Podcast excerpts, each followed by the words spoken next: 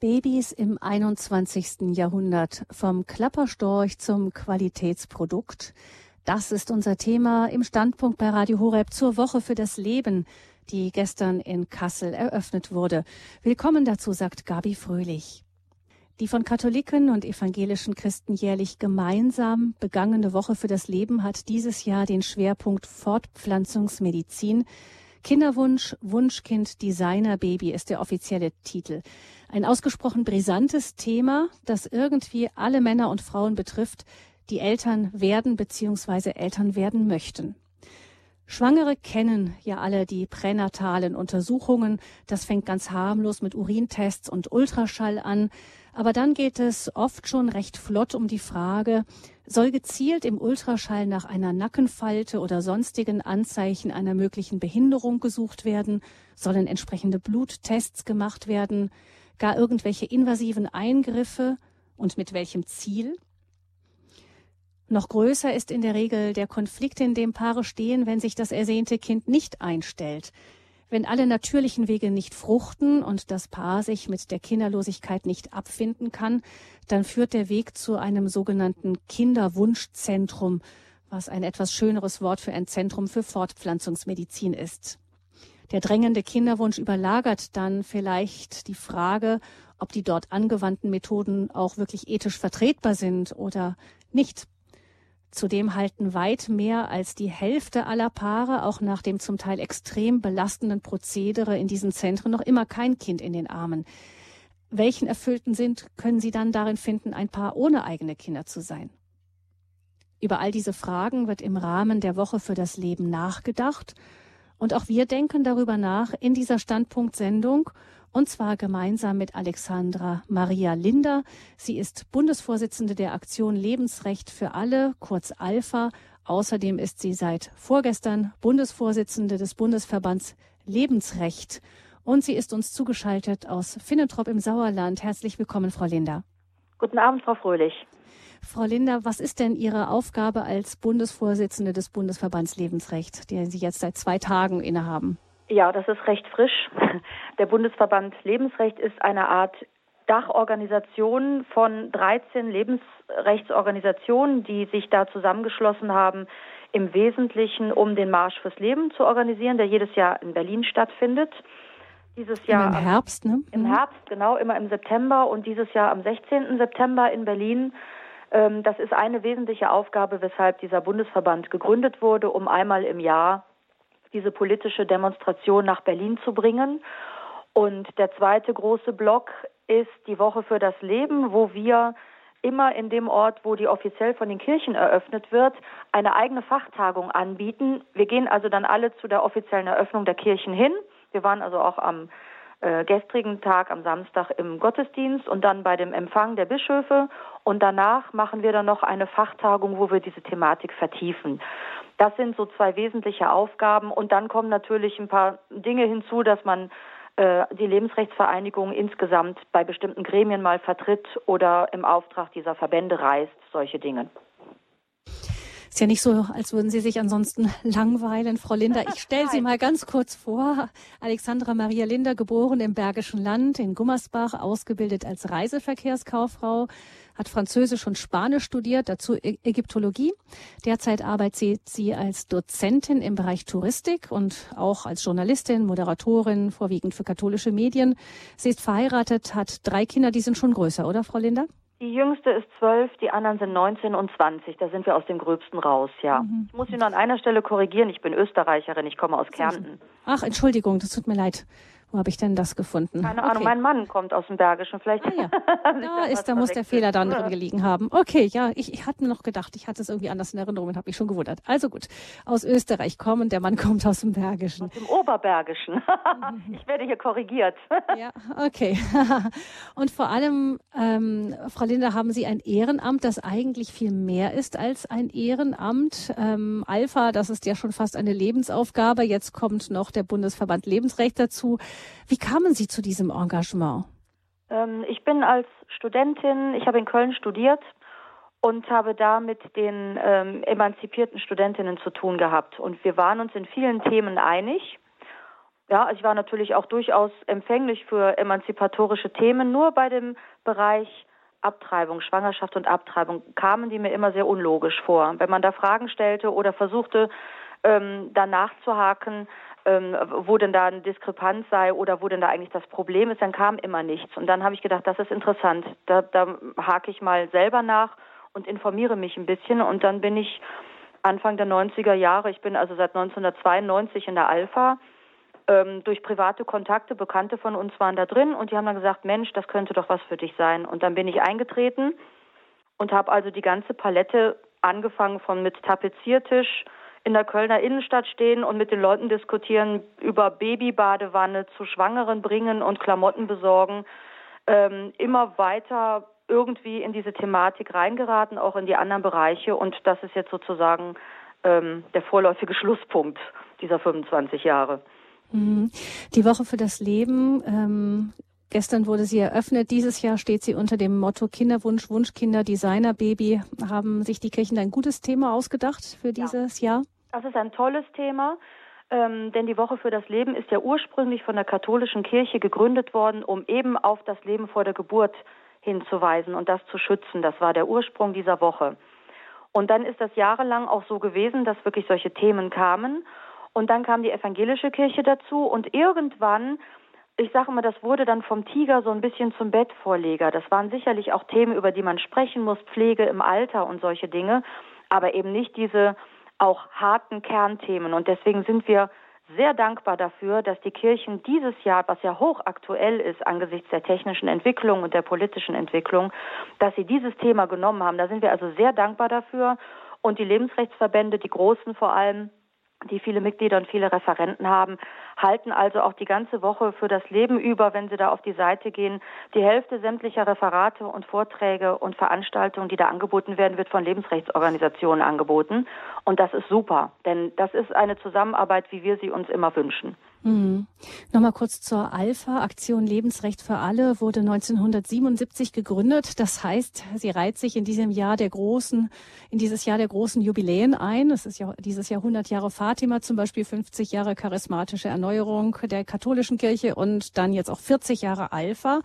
Gab es damals einen Auslöser für die Gründung? Ja, das war die große ähm, Abtreibungsdebatte in den 70er Jahren, wo eben die einen äh, das legalisieren wollten und die anderen am damaligen Verbot festhalten wollten im Zusammenhang mit der 68er Bewegung, der künstlichen Verhütung. Das war alles ein Block, wo diese Thematik dann ähm, hitzig, wirklich sehr hitzig debattiert wurde. Ich habe ein bisschen, wir haben ein bisschen im Archiv gestöbert und meine Stellvertreterin Cornelia Kaminski hat zum Beispiel jetzt gefunden, dass die Jugend, die wir hatten in der Alpha Anfang der 80er, einen Hungerstreik gegen Abtreibung gemacht hat und solche mhm. Sachen.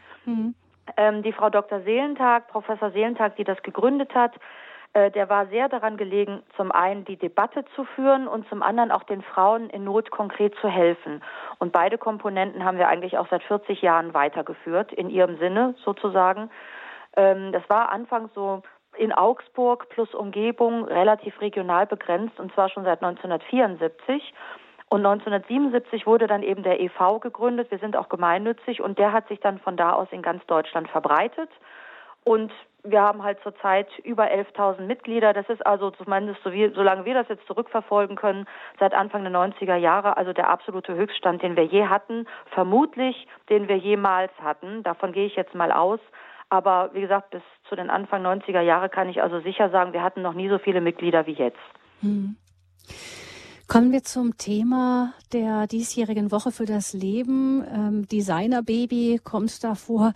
Das klingt ein wenig wie aus einem Science-Fiction-Film, Designer-Baby. Gibt es so etwas überhaupt schon, dass man sich so ein Kind genetisch so zusammenstellt, dass es äh, die Eigenschaften hat, die man sich vielleicht wünscht? Also dass man sagt, meinetwegen ähm, könnte man sich ja so vorstellen, also musikalisch ist mir wichtig und irgendwie intelligent sollte es auch sein und die Haarfarbe wäre doch auch nett und die Augenfarbe grün wäre super. Gibt sowas? Ähm, in Deutschland noch nicht. Äh, in den USA ja. In den USA können Sie ähm, zu den Samenbanken gehen und zu den Eizellbanken gehen. Also in den USA ist zum Beispiel die Eizellspende, die hier noch verboten ist, da, da ist sie schon erlaubt.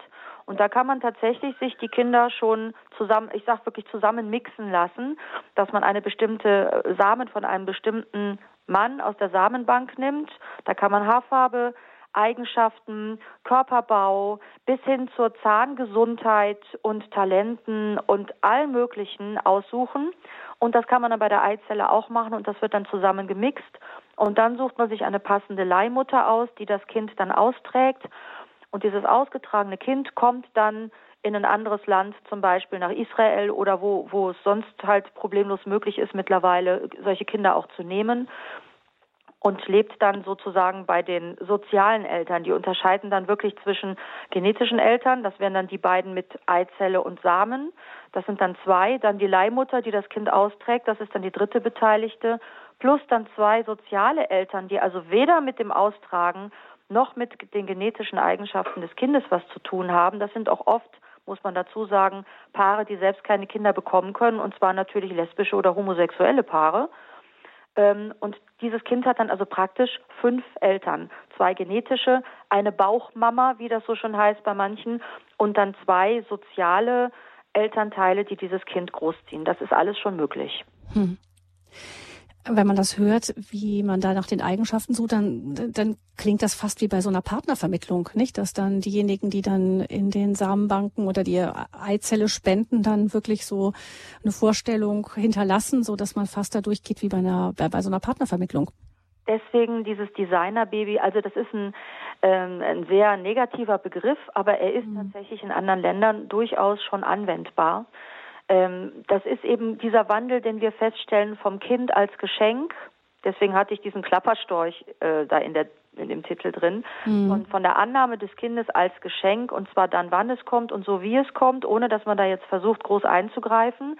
Was ja früher mal war, das war, da war auch nicht alles Gold, was glänzte, aber man hat ja eigentlich in der Menschheitsgeschichte überwiegend die Kinder jetzt mal als Geschenk angenommen, behaupte ich jetzt in allen Kulturen und eben dieser Wandel hin zum Kind als hm, Produkt fast mit Qualitätseigenschaften, was pünktlich geliefert werden soll, was zu einem bestimmten, also eben nur zu einem bestimmten Zeitpunkt kommen soll und nicht einfach, wenn es sich da ergibt, wo man also von dieser natürlichen Hin Hingabe und Annahme des Kindes dann weggeht und sagt, so, ich kann das, ich kann den Zeitpunkt bestimmen, ich kann die Qualität bestimmen und das führt uns eigentlich weg vom Kind und hin zum Qualitätsprodukt. Deswegen habe ich diesen Begriff auch verwendet. Hm. Man in der in der Tierzucht ist das ja alles längst ganz ganz üblich. Es ist dann kriegt aber dann ein erschreckendes Ausmaß. Also auch schon da ist es problematisch genug, wie es äh, teilweise läuft. Aber die Vorstellung, dass das auch mit den Menschen dann genauso gemacht werden soll, ist doch, ich denke, für die meisten, die das wissen, zunächst mal ungewohnt bis erschreckend, denke ich. Mhm. Also bei den Tieren geht es natürlich ähm, um den Gewinn. Ja, wenn man einen mhm. tollen Stier hat mhm. ähm, oder oder fantastische Milchkühe, dann versucht man die zu klonen, damit äh, die die die gleich, gleichen Kühe dann genauso viel Milch geben, was natürlich ethisch aus meiner Sicht auch schon ähm, sehr bedenklich ist. ist. Mhm. Einfach wieder mit einem Lebewesen umgegangen wird. Aber bei Menschen ist das natürlich noch eine ganz andere Dimension. Äh, man muss sich nur dabei klar machen, die Leute, die das machen, sind längst nicht mehr nur die Leute, die verzweifelt versuchen, ein Kind oder ein gesundes Kind zu bekommen, sondern das ist jetzt vor allem in anderen Ländern schon, aber das passt, das merkt man hier auch immer mehr, dass alle Leute sagen, Entschuldigung, wenn Familie so und so aus München das machen darf, aus welchen Gründen auch immer, dann müssen wir das auch machen dürfen, denn wir möchten auch ein gesundes Kind.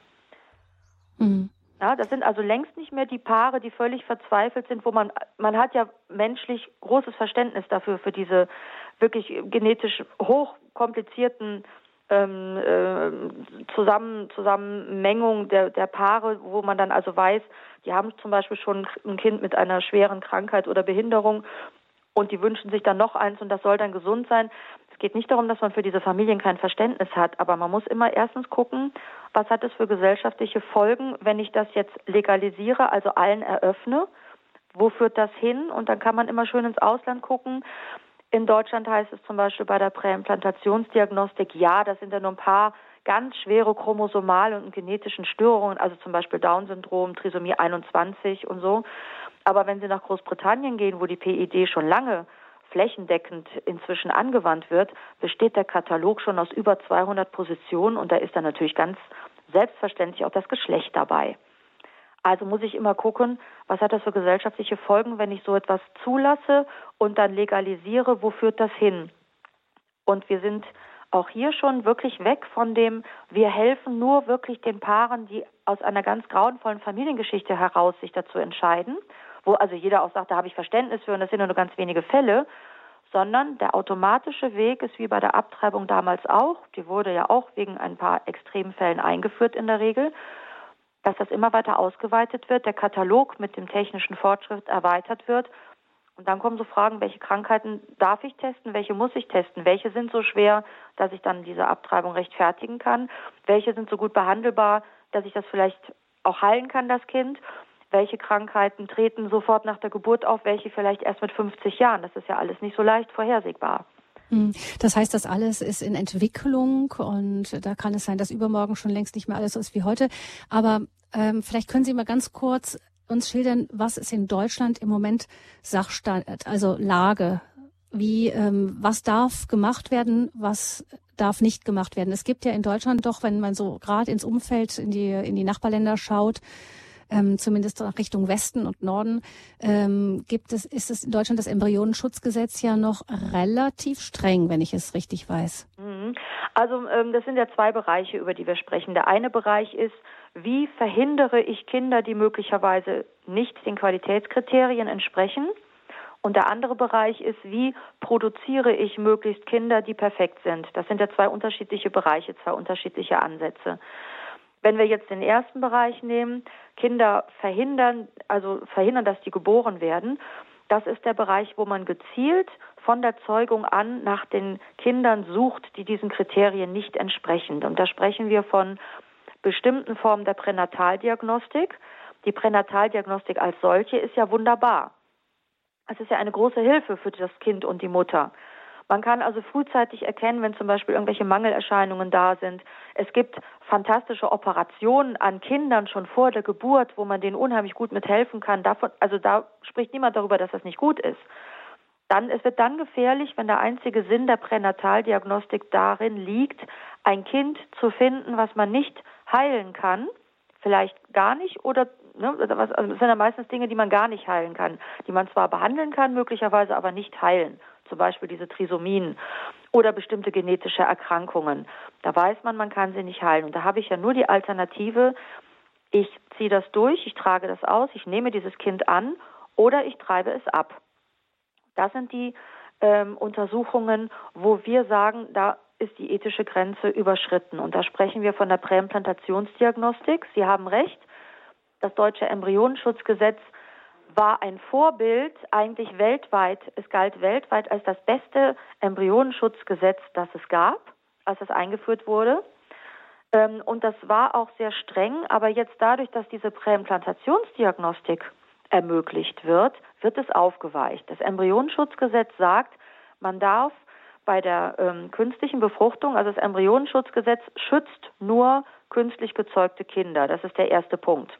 Das Embryonenschutzgesetz schützt nicht natürlich gezeugte Kinder im Bauch einer Mutter, sondern ausschließlich künstlich gezeugte Kinder in der Petrischale.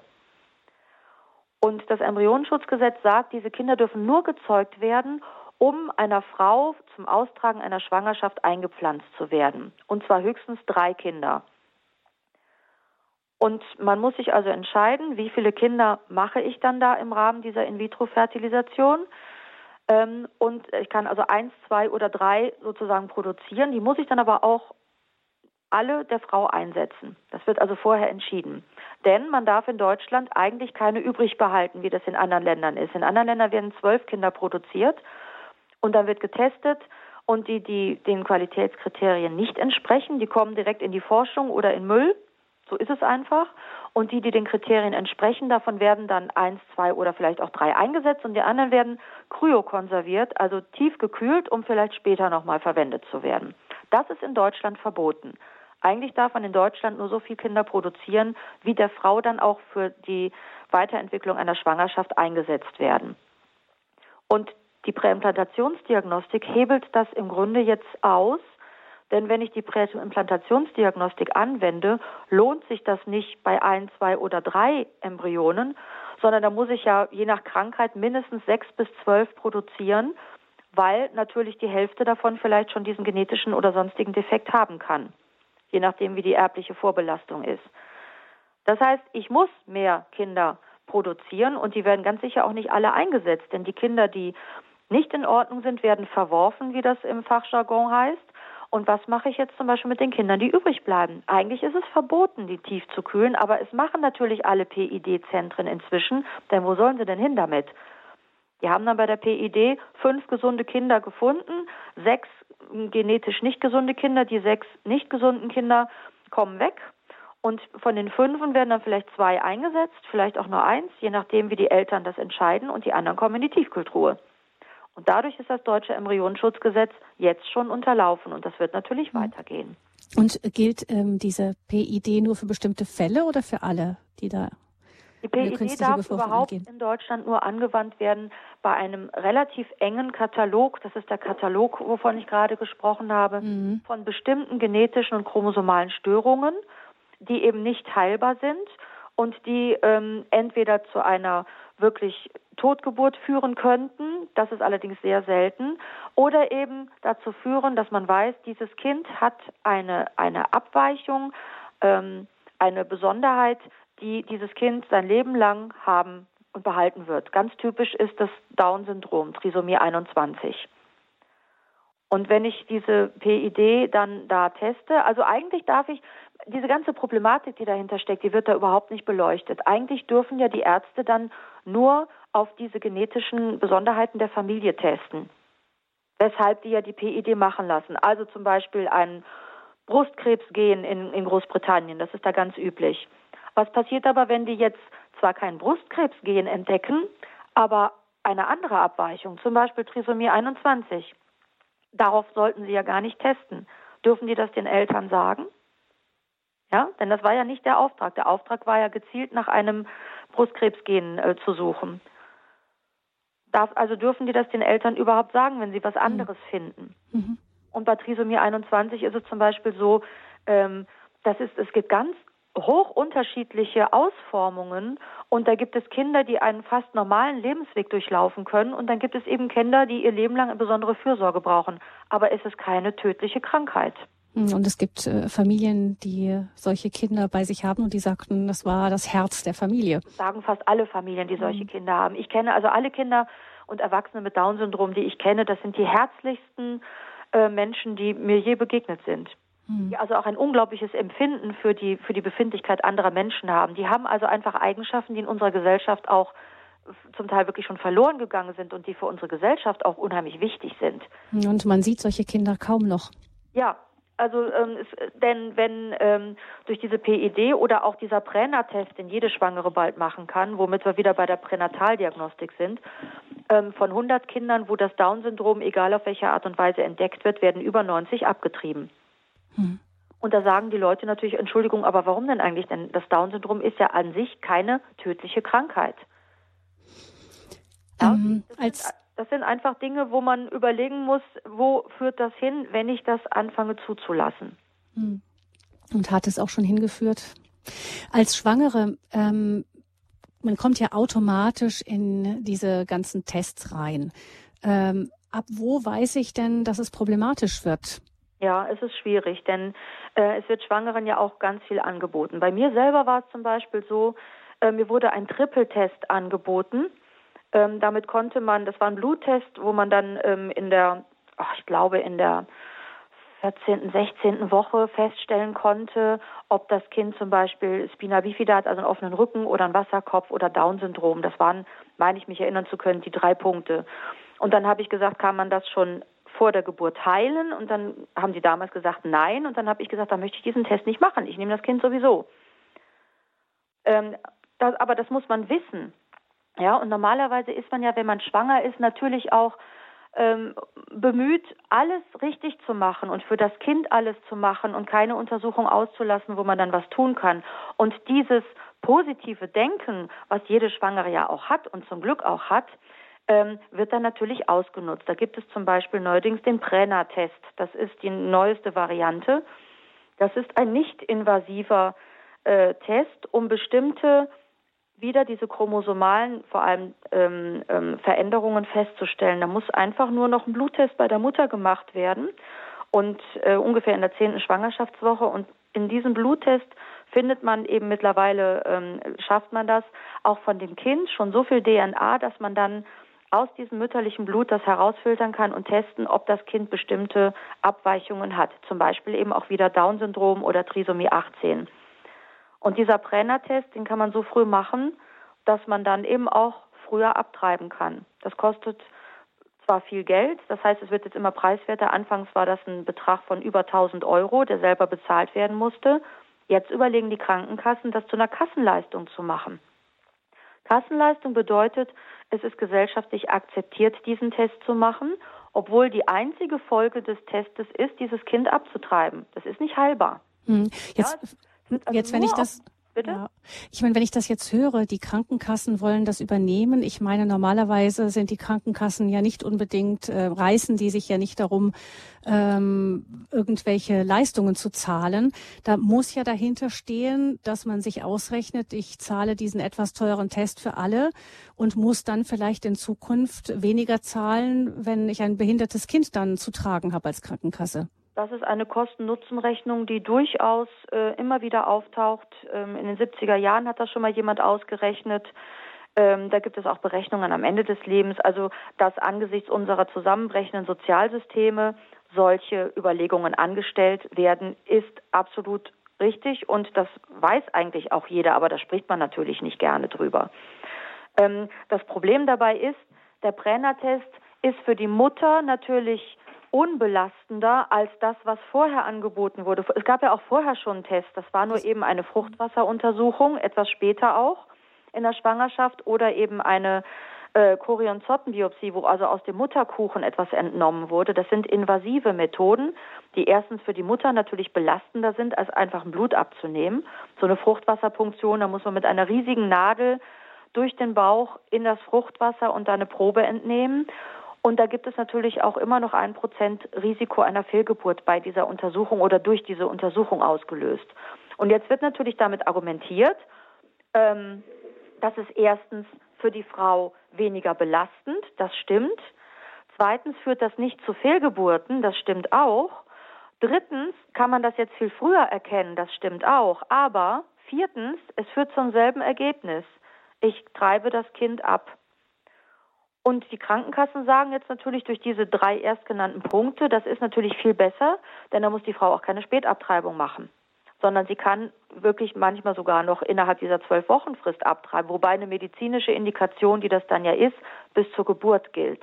Ja, also die Frau kann auch noch in der 25. Woche oder in der 38. Woche aufgrund einer solchen Sache abtreiben. Und die Krankenkassen sagen sich, ja wunderbar, für die Frau weniger belastend, wird immer preiswerter, keine Fehlgeburten und wir können früher abtreiben.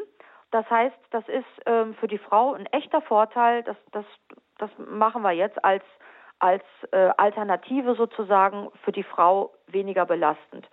Wobei, wenn dieser Brenner-Test einen Befund zeigt, muss sowieso meistens noch eine Fruchtwasseruntersuchung hinterherkommen, weil der so sicher ja noch nicht ist. Das sagt man dann aber erstmal nicht. Ja, also diese pränatalen Untersuchungen mit dem Ergebnis, ein Kind abzutreiben, hatten wir ja vorher auch schon. Nur waren die wirklich für die Frau belastender und es war immer eine Spätabtreibung, weil man das erst so spät erkennen konnte. Und mhm. jetzt sagen die natürlich, und da haben sie in der Tat recht, der Brenner-Test ist in dem Vergleich besser. Das heißt, der Haken ist jetzt gar nicht der Brenner-Test, sondern der Haken ist, dass man diese Untersuchungen überhaupt mit diesem Ergebnis vorher schon gemacht hat. Hm. Und dann vielleicht die Hemmschwelle noch mal weiter sinkt. Ja, die Hemmschwelle hm. wird natürlich sinken, denn wenn man der Frau nur, die Frau kriegt ständig Blut abgenommen, ähm, das ist für die also wirklich überhaupt kein Problem. Und das wird halt jetzt, man muss es erst selbst zahlen. Ähm, jetzt sind die äh, Kosten deutlich geringer geworden. Jetzt hat sich das schon längst amortisiert, sodass es nur noch ein paar Hunderter kostet. Und jetzt sagen natürlich die Krankenkassen, ja toll, wenn das jetzt so gut funktioniert, dann bieten wir das jetzt erstmal als Kassenleistung an für Leute, die da vielleicht bestimmte Vorbelastungen haben oder die Risikoschwangeren. Ich glaube, mittlerweile ist ja schon mit Mitte 30 eine Risikoschwangere. Ähm, früher war man das mit Mitte 40. Also die, man ist ja jetzt auch immer schon eine Risikoschwangerschaft. ähm, da wird ja auch den, den Schwangeren unheimlich Angst gemacht. Ja, also wenn irgendwas nicht 100 Prozent stimmt, ist die Frau gleich eine Risikoschwangere. Und dann ist man natürlich auch als Schwangere eher geneigt, jede Untersuchung zu machen und überlegt so vorher gar nicht so, welche Folgen hat das. Ähm, und, und ich kann also keiner Frau verdenken, dass sie sagt, ja, ich möchte diesen Präna-Test machen. Hm. Ja, das kann ich also der Frau überhaupt nicht verdenken, sondern die, die da eigentlich den schwarzen Peter haben sollten, sind die Leute, die dran Geld verdienen. Das sind nämlich die Leute, die diesen Test herstellen und die Leute, die ohne Not und ohne ethischen Hintergrund und ohne wirklich sich Gedanken zu machen, diesen Frauen diesen Test anbieten. Ähm, das deutsche Embryonenschutzgesetz galt als vorbildlich, haben Sie gesagt, äh, Frau Linder. Es schützt aber nur die künstlich gezeugten Kinder, die im Reagenzglas gezeugten, nicht die im Mutterleib gezeugten Kinder. Ähm, und da kommen wir ja schon jetzt auch mit diesem, mit diesem neuen Präner-Test ein bisschen in die Richtung. Da sind die ethischen Bedenken ähm, geringer, ein, ein Kind dann zu töten, wenn es im Mutterleib ist. Ähm, Thema Abtreibungen. Ähm, da gibt es auch eine, eine Stimme, die hat aufhorchen lassen. Und zwar, es ist ja so, dass seit Jahren die offiziellen Zahlen in Deutschland, Ab Zahlen von Abtreibungen ähm, sinken. Seit Jahren sinken die. Also 2015 wurden weniger als 100.000 Abtreibungen gemeldet. Im Jahr 2004, also elf Jahre davor, waren es noch fast 130.000 also ein ordentlicher Rückgang. Nun hat sich ein österreichischer Gynäkologe gemeldet, der ist Chef von zwei Abtreibungsambulanzen und damit sicher nicht verdächtig, als Lebensrechtler aufzutreten. Und dieser Arzt sagt, das kann gar nicht sein, diese sinkenden Zahlen, denn in allen anderen europäischen Ländern mit einer vergleichbaren Gesellschaftsstruktur, etwa Frankreich, England oder Schweden, überall da steigen die Zahlen der Abtreibungen beständig oder sie stagnieren zumindest auf einem sehr hohen Niveau. Also die sinkenden Zahlen in Deutschland, damit ist Deutschland allein auf weiter Flur. Und dieser österreichische Abtreibungsarzt ist der Meinung, dass die Dunkelziffer in Deutschland extrem hoch sein müsse, vielleicht sogar zwei bis dreimal so hoch wie die offiziellen Zahlen. Das ist eine Schätzung. Und zwar geht er davon aus, dass viele Abtreibungen gar nicht gemeldet werden von den Praxen. In Deutschland gibt es zwar eine Meldepflicht für die Praxen, aber das wird überhaupt nicht kontrolliert, kann auch gar nicht nachvollzogen werden. Und er meinte, er kenne die, ähm, die Praxis in den Praxen, den, Prax äh, den Arztpraxen ist der Verwaltungsaufwand einfach zu groß. Man sieht keinen wirklichen Sinn darin, das zu melden. Es wird auch nicht verfolgt, eben wenn man es nicht tut. Und dann wird es politisch erst richtig brisant. Dr. Fiala, so heißt dieser Arzt aus Österreich, vermutet, dass man in Deutschland die sinkenden Statistiken sehr gerne sieht, weil man an den Paragraphen 218 nicht mehr ran will, um ihn gegebenenfalls nachzubessern. Es hatte ja geheißen von den Richtern damals, als sie das Modell in Deutschland eben, dass eine Abtreibung zwar rechtswidrig ist, aber straffrei nach einer vorhergehenden Beratung. Das ist ja ein eigenartiges Konstrukt gewesen.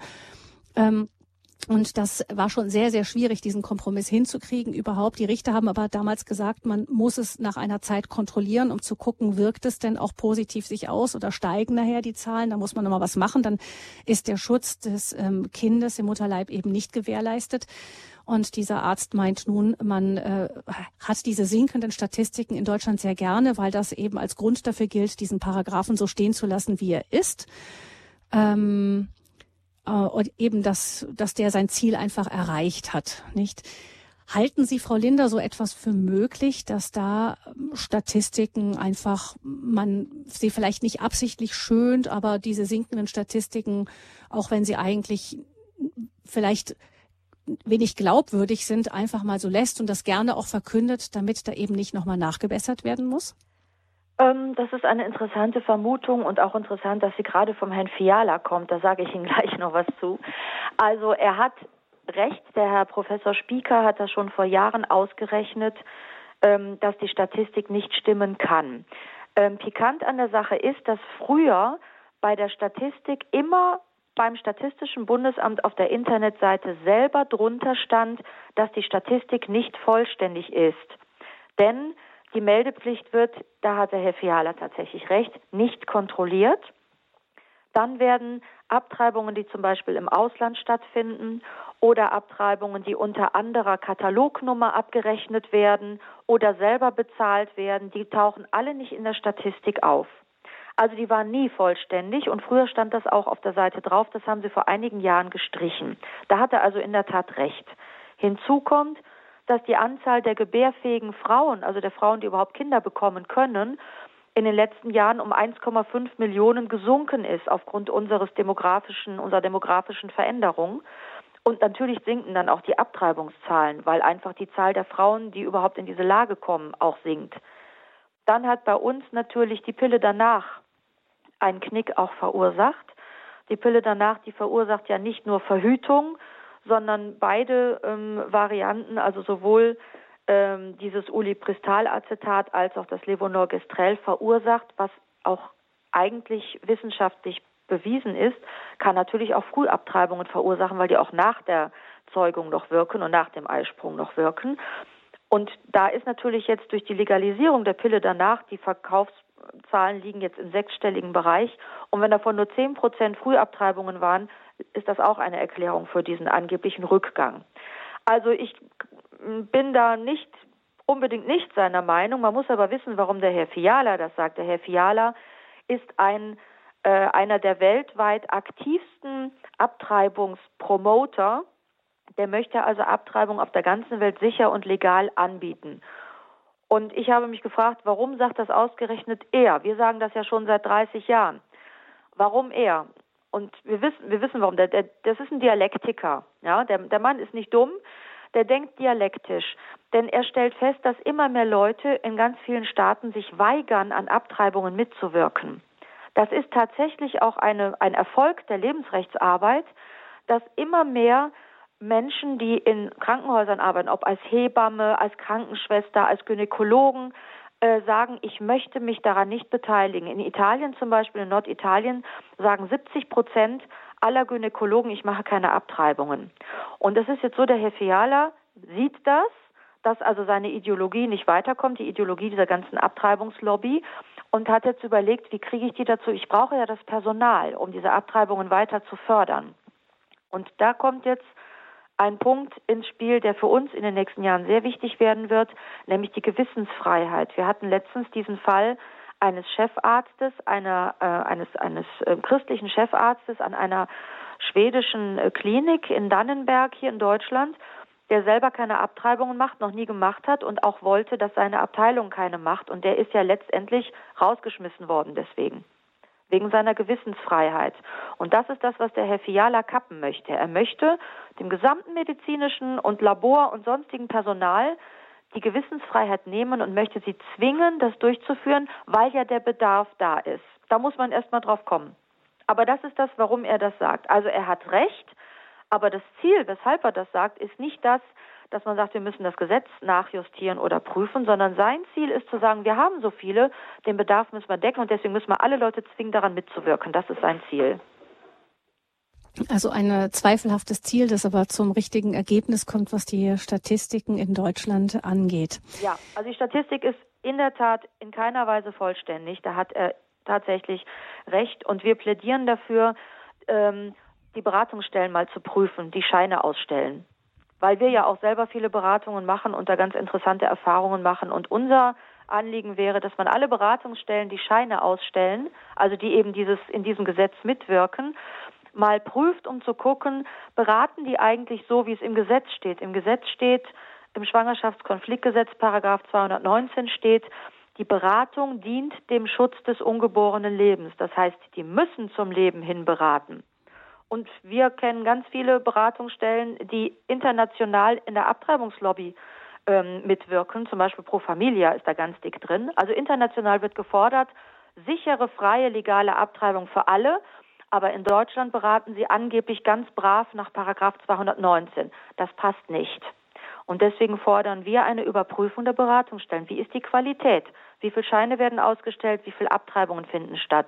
Das wäre tatsächlich eine wichtige Überprüfung des Gesetzes, um zu sehen, wird den Frauen eigentlich wirklich geholfen und wird denen auch alles angeboten als Alternative zur Abtreibung. Hm. In der Woche für das Leben sprechen wir in dieser Standpunktsendung mit Alexandra Maria Linder. Sie ist Bundesvorsitzende der Aktion Lebensrecht für alle und außerdem Bundesvorsitzende des Bundesverbands Lebensrecht. Wir sprechen mit ihr zum Thema Babys im 21. Jahrhundert vom Klapperstorch zum Qualitätsprodukt und nach einer Musik geht es weiter in dieser Sendung.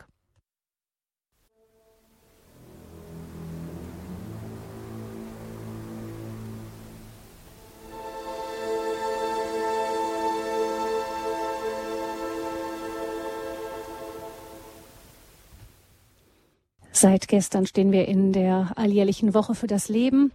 Dieses Jahr steht sie unter dem Motto Kinderwunsch, Wunschkind, Designerbaby und wir sprechen in dieser Standpunktsendung über dieses Thema mit Alexandra Maria Linder. Sie ist Bundesvorsitzende der Aktion Lebensrecht für alle und Bundesvorsitzende des Bundesverbands Lebensrecht. Alexandra Linder hat uns schon die ähm, ja die Problematik geschildert, die mit den modernen Fortpflanzungstechnologien verbunden ist.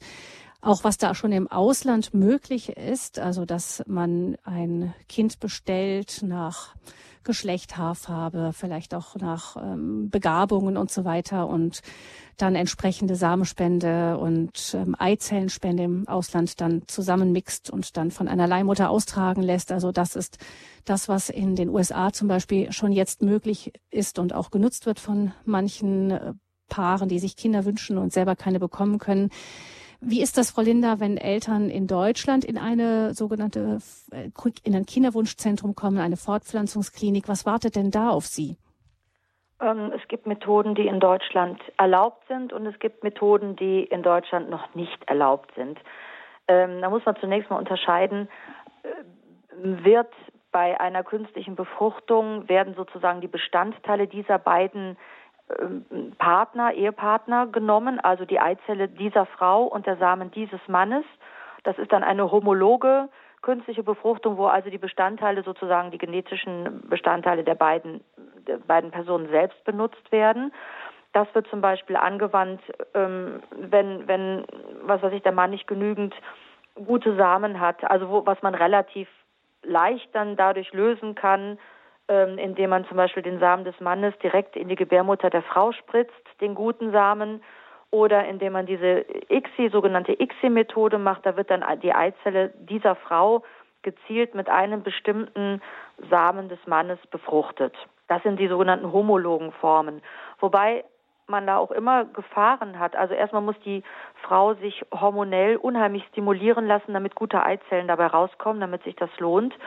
Und wenn ich eine Befruchtung erzwinge, wenn ich zum Beispiel ähm, also die natürliche Befruchtung überliste, indem ich einen bestimmten Samen des Mannes nehme, also ein bestimmtes Spermium, überliste ich zwar die Natur, aber es kann natürlich auch sein, dass die Natur das nicht dieses genommen hätte, sondern ein anderes. Das heißt, da habe ich auch schon gewisse Gefahren, ob ich das Richtige jetzt genommen habe.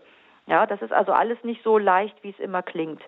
Dann gibt es diese In-vitro-Fertilisation. Da wird also eine Eizelle und eine Samenzelle künstlich im Reagenzglas zusammengebracht und das kann entweder, wie gesagt, die eigenen sein, es können aber auch fremde sein. Wenn zum Beispiel der Mann gar keinen ähm, fruchtbaren Samen hat, dann nimmt man die Eizelle der Frau und einen fremden Samen von einem Spender sozusagen. Da ist dann also schon ein Dritter beteiligt. Dann ist also der spätere Vater des Kindes nicht der biologische Vater, sondern eben der soziale Vater, wie das so schön heißt. Das ist alles in Deutschland erlaubt und wird auch gemacht. Was in Deutschland noch nicht erlaubt ist, ist erstens die Eizellspende. Also wenn, wenn die Frau keine guten Eizellen hat, dass man dann von einer fremden Frau die Eizelle nimmt, das ist verboten. Und es ist auch verboten die Leihmutterschaft, denn in Deutschland ist Mutter definiert, äh, das steht im bürgerlichen Gesetzbuch, ich habe den Paragraphen nicht im Kopf, aber es muss sowas um 1591 sowas sein. Ähm, da steht drin, Mutter ist eines Kindes ist die Frau, die das Kind austrägt. Das bedeutet, wenn ich in Deutschland jetzt eine Leihmutter hätte, die das Kind austrägt, dann ist das rechtlich ihr Kind und nicht das Kind von den Leuten, für die es ausgetragen wird. Das ist also der Hauptgrund, warum Leihmutterschaft in Deutschland noch verboten ist. Ähm, ansonsten ist schon sehr viel erlaubt und die Leute gehen ja mittlerweile auch ins Ausland. Geschlechtsselektion ist in Deutschland zum Beispiel auch noch verboten, dass also gezielt ein bestimmtes Geschlecht ausgewählt wird bei dieser Befruchtung. Das ist ja alles möglich mittlerweile. Ähm, das ist in Deutschland auch noch verboten, aber im Rahmen der, des Brenner-Tests zum Beispiel, der Brenner-Test kann auch natürlich das Geschlecht erkennen und bei der PID kann natürlich auch das Geschlecht erkannt werden. Und ähm, das ist natürlich sehr schwer, sich dann da rauszuhalten, wenn man, wenn man das weiß und denen das nicht zu sagen. Also das sind, ne, aber das sind die Dinge, die eben noch nicht erlaubt sind. Fremde Eizellen, also Eizellspende, Leihmutterschaft ist noch verboten. Auch Experimente an Embryonen, einschließlich Klonen, durch das Embryonenschutzgesetz. Aber wie gesagt, gilt alles für künstlich gezeugte Kinder. Geschlechtsauswahl, das geht alles noch nicht bei uns, aber in anderen Ländern ist das alles möglich. Noch? Ja, es ist so, ähm, der Druck steigt natürlich und ähm, es ist so, dass man mit diesen, gerade mit Leihmutterschaft und Eizellspende unheimlich viel Geld verdienen kann. Eine Leihmutterschaft in den USA kostet ungefähr 20.000 Dollar für die Leihmutterschaft. Also noch nicht für die Eizellspende, das kostet extra. Sondern wenn ich nur also ich, ich habe dann ein, ein gemischt, zusammengemischtes Kind und suche jetzt eine Frau, die das für mich austrägt, was zum Beispiel so Hollywood-Schauspielerinnen schon mal gerne machen mittlerweile, damit sie nie einen dicken Bauch nochmal kriegen. Ne? Sie lassen dann ihre Kinder austragen. Und diese Leihmutterschaft kostet im Durchschnitt so zwischen 18.000 und 22.000 Dollar. Da ist zum Beispiel auch die psychosoziale Begleitung dieser Leihmutter drin, äh, sämtliche Krankheitskosten bis hin zu Verdienstausfall, Rechtsanwaltskosten und sonst was. Und das ist ein Markt, mit dem wahnsinnig viel Geld verdient wird. In den USA gibt es jedes Jahr 50.000 ähm, künstlich gezeugte Kinder, die zum großen Teil dann auch schon mit Leihmutterschaft ausgetragen werden. Es ist ein Riesenmarkt. Und wenn es natürlich in anderen Ländern sowas gibt und sowas erlaubt ist, fangen die Leute hier an, ins Ausland zu gehen und die Reproduktionsmediziner hier kriegen natürlich Dollarzeichen in den Augen und denken sich, warum dürfen die das und wir nicht? Also gibt es dann große Bestrebungen, das politisch natürlich irgendwie durchzubekommen und die gibt es natürlich auch in Deutschland. Lohnt sich das für die Leihmütter denn finanziell? Ähm, ja, das sind ja oft Leute, ähm, Studentinnen, ja, das müssen ja junge, gesunde Frauen sein. Das sind oft Studentinnen oder junge Frauen, die einfach selber schon zwei, drei Kinder bekommen haben und da fit sind und für die ist das ein guter Zusatzverdienst. Es lohnt sich schon. Ähm, deswegen, weil es in den USA so teuer ist, gehen viele Leute ja nach Indien. Ja, das ist dann so. In Israel, also das ist ein Fall, den es wirklich gibt, damit Sie mal sehen, welche Dimensionen das hat zwei homosexuelle Männer in Israel möchten ein gemeinsames Kind haben, dann wird der Samen des einen Mannes in die USA geschickt. Dort suchen sie sich eine Eizellspenderin mit bestimmten Eigenschaften. Das Kind wird gemixt, dann wird das Kind nach Indien, also der gerade gezeugte Embryo macht seine erste große Weltreise nach Indien. Dann wird dieses Kind, weil es da billiger ist, einer indischen Leihmutter eingepflanzt. Die indische Leihmutter trägt dann das weiße Kind aus und dann fährt dieses homosexuelle Paar nach Indien und holt da sein Kind ab. So läuft es ähm, international inzwischen. Mhm. Und da wird an ganz vielen Stellen ganz viel Geld verdient und das möchten natürlich deutsche Reproduktionsmediziner auch haben. Und die sagen natürlich, warum dürfen wir es in den Ländern machen und bei uns nicht? Mhm. Ja, im Moment äh, muss man offensichtlich noch recht weit fahren. Wie sieht es denn bei uns in den Nachbarländern aus? Ähm, ganz unterschiedlich. Also in der Schweiz zum Beispiel, ähm, das ist jetzt das Land, was wahrscheinlich sehr groß ist äh, große Verdienste jetzt einfahren wird, denn die haben seit kurzem ein ziemlich schrankenloses Fortpflanzungsgesetz. Und das ist das, wovon die Reproduktionsmediziner in Deutschland auch träumen. Also zum per, einen. Per, per Volksentscheid abgesegnet, oder? Ja, genau. Also zum einen die vollständige Legalisierung der Abtreibung ohne jegliche Einschränkung. Denn es kann ja immer was schiefgehen, auch später. Also muss ich dann immer so als Sicherung auch die Möglichkeit haben, die Kinder dann abzutreiben. Das ist ja dann auch ein ideologischer Punkt, der da noch eine große Rolle spielt bei bestimmten Parteien. Und ein Fortpflanzungsgesetz, wo wirklich alles möglich ist, wie das in anderen Ländern schon läuft, mit dem Argument, wir haben ja sowieso schon den größten Teil davon bei uns ermöglicht. PID ja mittlerweile auch, obwohl das ja eigentlich noch eine Ausnahmeregelung ist. Eigentlich ist PID in Deutschland verboten und darf nur unter ganz bestimmten engen Voraussetzungen, erinnert uns an die Abtreibung, ne? Ähm, unter ganz engen Voraussetzungen überhaupt gemacht werden, aber die wissen genau, das wird jetzt über die Jahre immer weiter aufgeweicht, auch das Embryonenschutzgesetz durch die Hintertür und das dauert nicht mehr lange, dann könnte es sein, dass wir so ein Gesetz auch haben, wo wir natürlich alles tun, um das zu verhindern. Aber das heißt, man kann jetzt äh, dann auch in die Schweiz reisen. Man könnte jetzt in die Schweiz reisen, ja. Also in, in vielen Ländern ist manches erlaubt und manches verboten. Das ist ähnlich wie hier. Also ein, ein ganz wirklich ein, ziemlich schrankenloses Fortpflanzungsgesetz, äh, wobei ja schrankenlos und Gesetz eigentlich ein Widerspruch ist. Also schrankenlose Fortpflanzungsregelung, sollte man daher besser sagen, haben wir jetzt in der Schweiz. Das ist so, so ein ziemlicher Vorreiter. In den meisten anderen Ländern gibt es noch restriktivere Sachen, beziehungsweise so Länder wie Ukraine oder Russland, wo eigentlich auch unter der Hand alles geht, fährt man natürlich nicht so gerne hin, weil man dann nicht genau weiß, wie es funktioniert und ob es klappt. Und die Schweiz hat natürlich auch den Ruf, technisch gut zu sein. Ne? Also ich sage mal ganz mhm. provokativ, die können nicht nur Uhren, die können dann auch Kinder. Wenn man jetzt äh, weiß, dass dieses Gesetz in der Schweiz mit dem Volksentscheid abgesegnet wurde, dann zeigt das aber doch auch, wie die Stimmung in der Bevölkerung ist. Wenn ich ähm, den Menschen jahrzehntelang sage, wir haben diese Möglichkeit, wir wollen den Eltern helfen, ein gesundes Kind zu bekommen, da sagt natürlich zuerst niemand nein. Ich auch nicht. Die meisten Leute machen sich ja eigentlich aus verständlichen Gründen, weil man sich ja da wirklich erstmal einarbeiten muss, keine Gedanken, was das alles für ethische, gesellschaftliche oder auch familiäre Folgen hat. Stellen Sie sich vor, so ein Elternpaar hat ein krankes Kind bekommen und, und da hat, hat dadurch erfahren, dass sie halt so eine genetische Besonderheit in der Familie haben und das nächste Kind muss unbedingt gesund sein und dann wird ein gesundes gemacht. Wie muss sich jetzt das Kranke fühlen? Ja? Das kranke Kind weiß dann, ich bin nur auf der Welt, weil meine Eltern bei mir noch keine PID gemacht haben. Und das gesunde Kind weiß, ich bin nur deswegen auf der Welt, weil ich gesund bin. Das, das, das hat auch für die Familienstruktur, für das Ansehen von Kindern, für das Verhältnis von Kindern und Erwachsenen, für die gesamte Gesellschaft und für die Ethik sowieso unglaubliche Folgen über lange Sicht. Und da macht sich natürlich jemand, der dann hört, ach ja, wir erlauben das jetzt alles, diese künstlichen Methoden, denn da kriegen dann die Kinder, äh, die Erwachsenen ein gesundes Kind, sagt jeder, ja klar, finde ich hm. gut.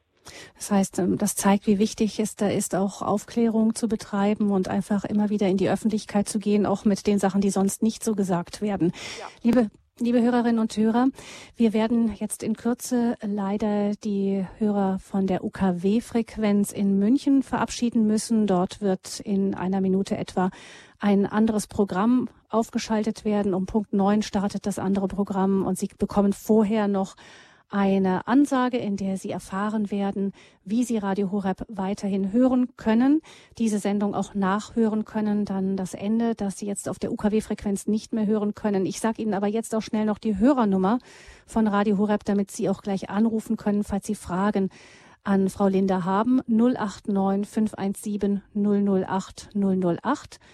089 517 008 008 ist die Hörernummer von Radio Horeb, die jetzt für alle gilt, die anrufen möchten in dieser Sendung, um mit Frau Linder zu sprechen.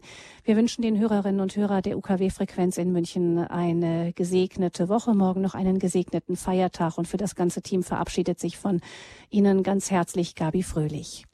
Alle anderen Hörerinnen und Hörer bleiben jetzt natürlich weiter mit uns verbunden in dieser Standpunktsendung zur Woche für das Leben Babys im 21. Jahrhundert vom Klapperstorch zum Qualitätsprodukt. Und auch für Sie gilt 089 517 008 008 als Nummer zu dieser Sendung. Frau Linda, wenn man jetzt hört, was da alles möglich ist als ähm, als sich auszuwählen, ein Kind und so weiter, auch was man machen kann, um, ähm, um auch festzustellen, ob ein Kind Behinderungen in sich oder die Möglichkeit einer Behinderung in sich trägt. Manchmal ist es ja noch gar nicht mal ganz so sicher, ob das die Krankheit überhaupt ausbricht oder die Möglichkeit einer schweren Krankheit, wenn man sagen kann, okay, da bei diesem Kind ist das Krebsrisiko vielleicht, wenn es groß ist, groß. Insofern nehmen wir es besser nicht, nehmen wir ein anderes. Ähm, kann das da nicht sein? Das stelle ich mir so vor, dass zunehmend der Druck, auch wenn so etwas erlaubt ist in einem Land, der Druck auf Eltern wächst, bestimmte Untersuchungen vornehmen zu lassen. Jetzt stelle ich mir aber vor, keine Ahnung, im Jahr 2025 ähm, sind diese Untersuchungen als Screening eigentlich vorgesehen, auch die Blutuntersuchungen meinetwegen auf Trisomie 21 und so weiter. Und ähm, man kommt da als Frau, die vielleicht ähm, 37 ist, in, in äh, schwanger geworden, in die Sprechstunde und dann heißt es, ähm, da gibt es die und die Untersuchung, den Präner-Test etwa, der ist als Screening für die gesamten Mütter in dem Alter spätestens vorgesehen. Und man sagt dann, ja, da werden aber Sachen getestet, die interessieren mich nicht, so wie ich das gemacht habe zum Beispiel und Sie auch, als Sie schwanger waren. Das ähm, ich möchte eigentlich nur die Tests machen, die ähm, wirklich geburtsrelevant irgendwie sind, die dem Kind irgendwie helfen. Also solche, die einfach irgendwelche Krankheiten feststellen und äh, das Ziel haben, dieses Kind dann auszusortieren.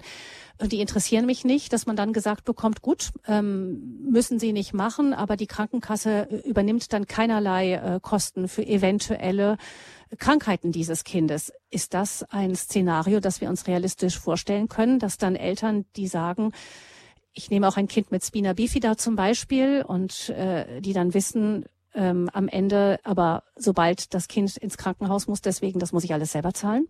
Das ist absolut denkbar, denn wir haben ja zum Beispiel schon eine Diskussion, dass 90-Jährige keine Hüfte mehr bekommen.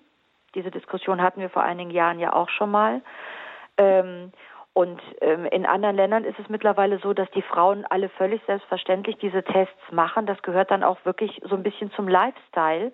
Denn ich habe die Möglichkeit, diese Tests zu machen. Das wird von der Krankenkasse bezahlt. Ich habe keinen Grund, das abzulehnen.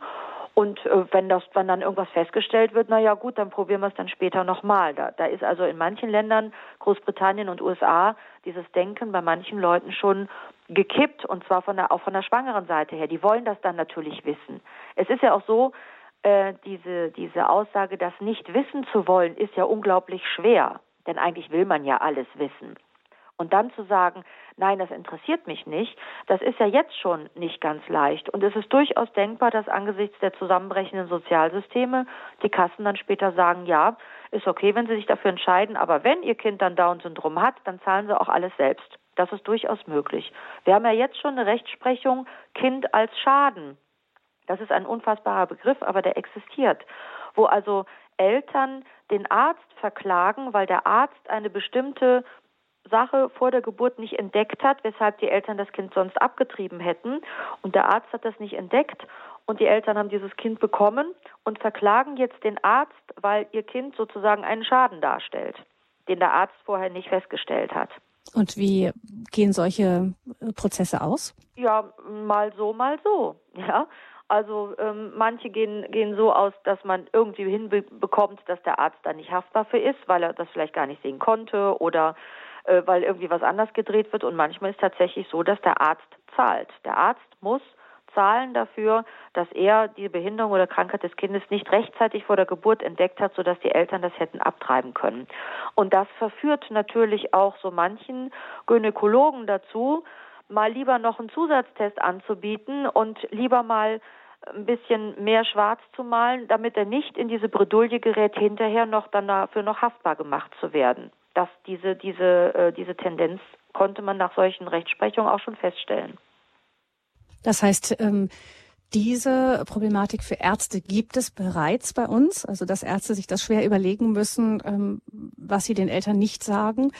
Auf der anderen Seite kann es, je nachdem, wie die Rechtslage sich weiterentwickelt, irgendwann mal auch zu einem handfesten finanziellen Druck auf die werdenden Eltern kommen.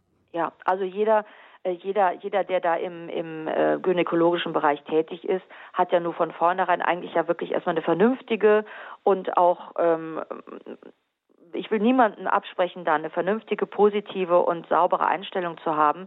Aber es gibt, wir haben schon festgestellt, bei manchen, wo, wo zum Beispiel so noch nicht sicher war, ob das jetzt wirklich zum Beispiel die Nackenfalte oder so andere Dinge, also wo man zwar Sachen erkennen kann, aber nicht hundertprozentig erkennen kann oder man vielleicht noch warten müsste, dass die Leute dann eher dazu neigen, zur Abtreibung zu raten, also prophylaktisch sozusagen, als dass sie warten, bis es vielleicht zu spät ist, bis das Kind schon geboren ist und dann die vielleicht wirklich zahlen müssen. Also die Tendenz ist in solchen Zweifelsfällen tatsächlich schon, schon festzustellen. Hm. Das ist dann wirklich eine erschreckende Perspektive für all diejenigen, die eben da ethisch nicht mitgehen können mit den Entwicklungen, die sich da auch im Ausland vor allem immer mehr abzeichnen. Denn ähm, die Vorstellung, dass ein normal verdienendes ähm, Elternpaar eben schwerwiegende Daueroperationen und ähnliches zahlen muss, ich meine, das, das äh, kann ja Bessergestellte fast in den Ruin treiben. Dann ähm, und dann werden natürlich auch diejenigen, die vielleicht jetzt noch positiv motiviert sind, dann in so einem Fall vielleicht dann sogar fast eher kippen sogar. Ja, also das haben wir wie gesagt hier noch nicht. Ähm, ich meine mich an einen Fall erinnern zu können, wo eine Krankenkasse mal gegen Eltern geklagt hat, aber da, das habe ich nicht mehr wirklich im Kopf. Das ist nur so eine Erinnerung, das ist auch schon lange her. Aber ähm, das haben wir tatsächlich zum Glück noch nicht. Aber gerade wenn solche Brennertests und vielleicht auch andere Sachen später Kassenleistungen werden, kann man die ja auch dann schlecht ablehnen und dann wiederum, wenn das eine Kassenleistung ist, kann, können die Kassen dann sagen, Entschuldigung, wir bieten Ihnen das ja an und wenn Sie das nicht wollen, ist Ihre Sache, aber dann müssen Sie auch die Folgen tragen. Also in der weiteren Entwicklung wäre das durchaus denkbar. Hm. Umso wichtiger, dass wir informieren über das, was eben all diese Tests bedeuten. Und ich denke, im letzten kommt es darauf an, Frau Linder, eben immer wieder im letzten die Frage, auch wenn man diskus diskutiert mit anderen, ähm, was ist dieses werdende Leben auch in seiner ersten Phase? Ist es schon ein Mensch, der schützenswert ist oder nicht? Am Ende kreist alles darum und auch das wird ja nicht von allen gleich gesehen. Ja, das ist richtig. Ähm äh, es ist, wenn man, wenn man das so ein bisschen ähm, logisch betrachtet, es kann niemals aus etwas ein jemand werden. Diese Variante gibt es nicht. Also es kann nicht aus irgendeinem Zellhaufen plötzlich ein Mensch werden. Das ist äh, logisch, das ist nicht möglich. Das heißt, in dem Moment, wo ich erkenne, das ist ein Mensch, also man kann ja sehr weit zurückgehen schon in der Embryonalentwicklung. Man weiß also zum Beispiel, dass ab dem 18. Lebenstag schon an der Stelle, wo dann das Herz sich ausbildet, es schon Kontraktionen gibt, dass also da so, so Zellen von dem sich bildenden Herzen schon ähm, diese Herzfunktion übernehmen. Das ist der 18. Lebenstag des Kindes.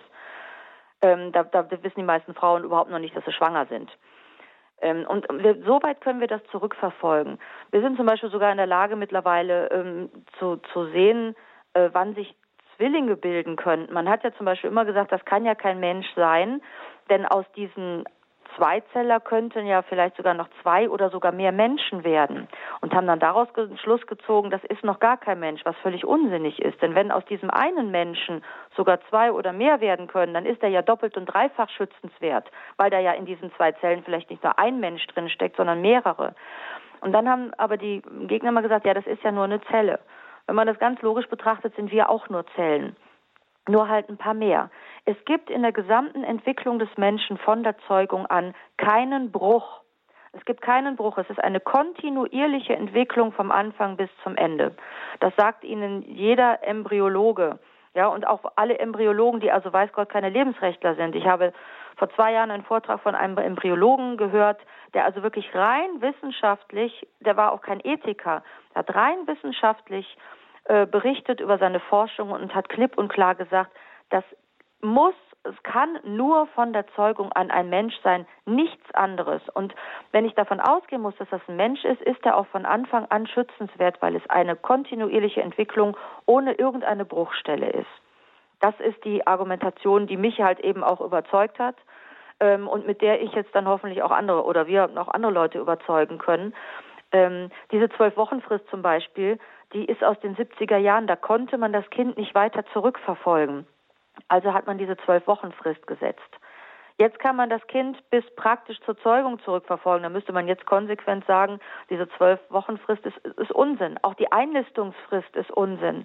Es heißt ja heutzutage, ähm, ein, eine Schwangerschaft ist ab der Einlistung. Bis in die 60er Jahre war Schwangerschaft ab der Zeugung. Aber was ist passiert? In den 60er Jahren hat man diese künstlichen Verhütungsmittel erfunden und die Spirale erfunden.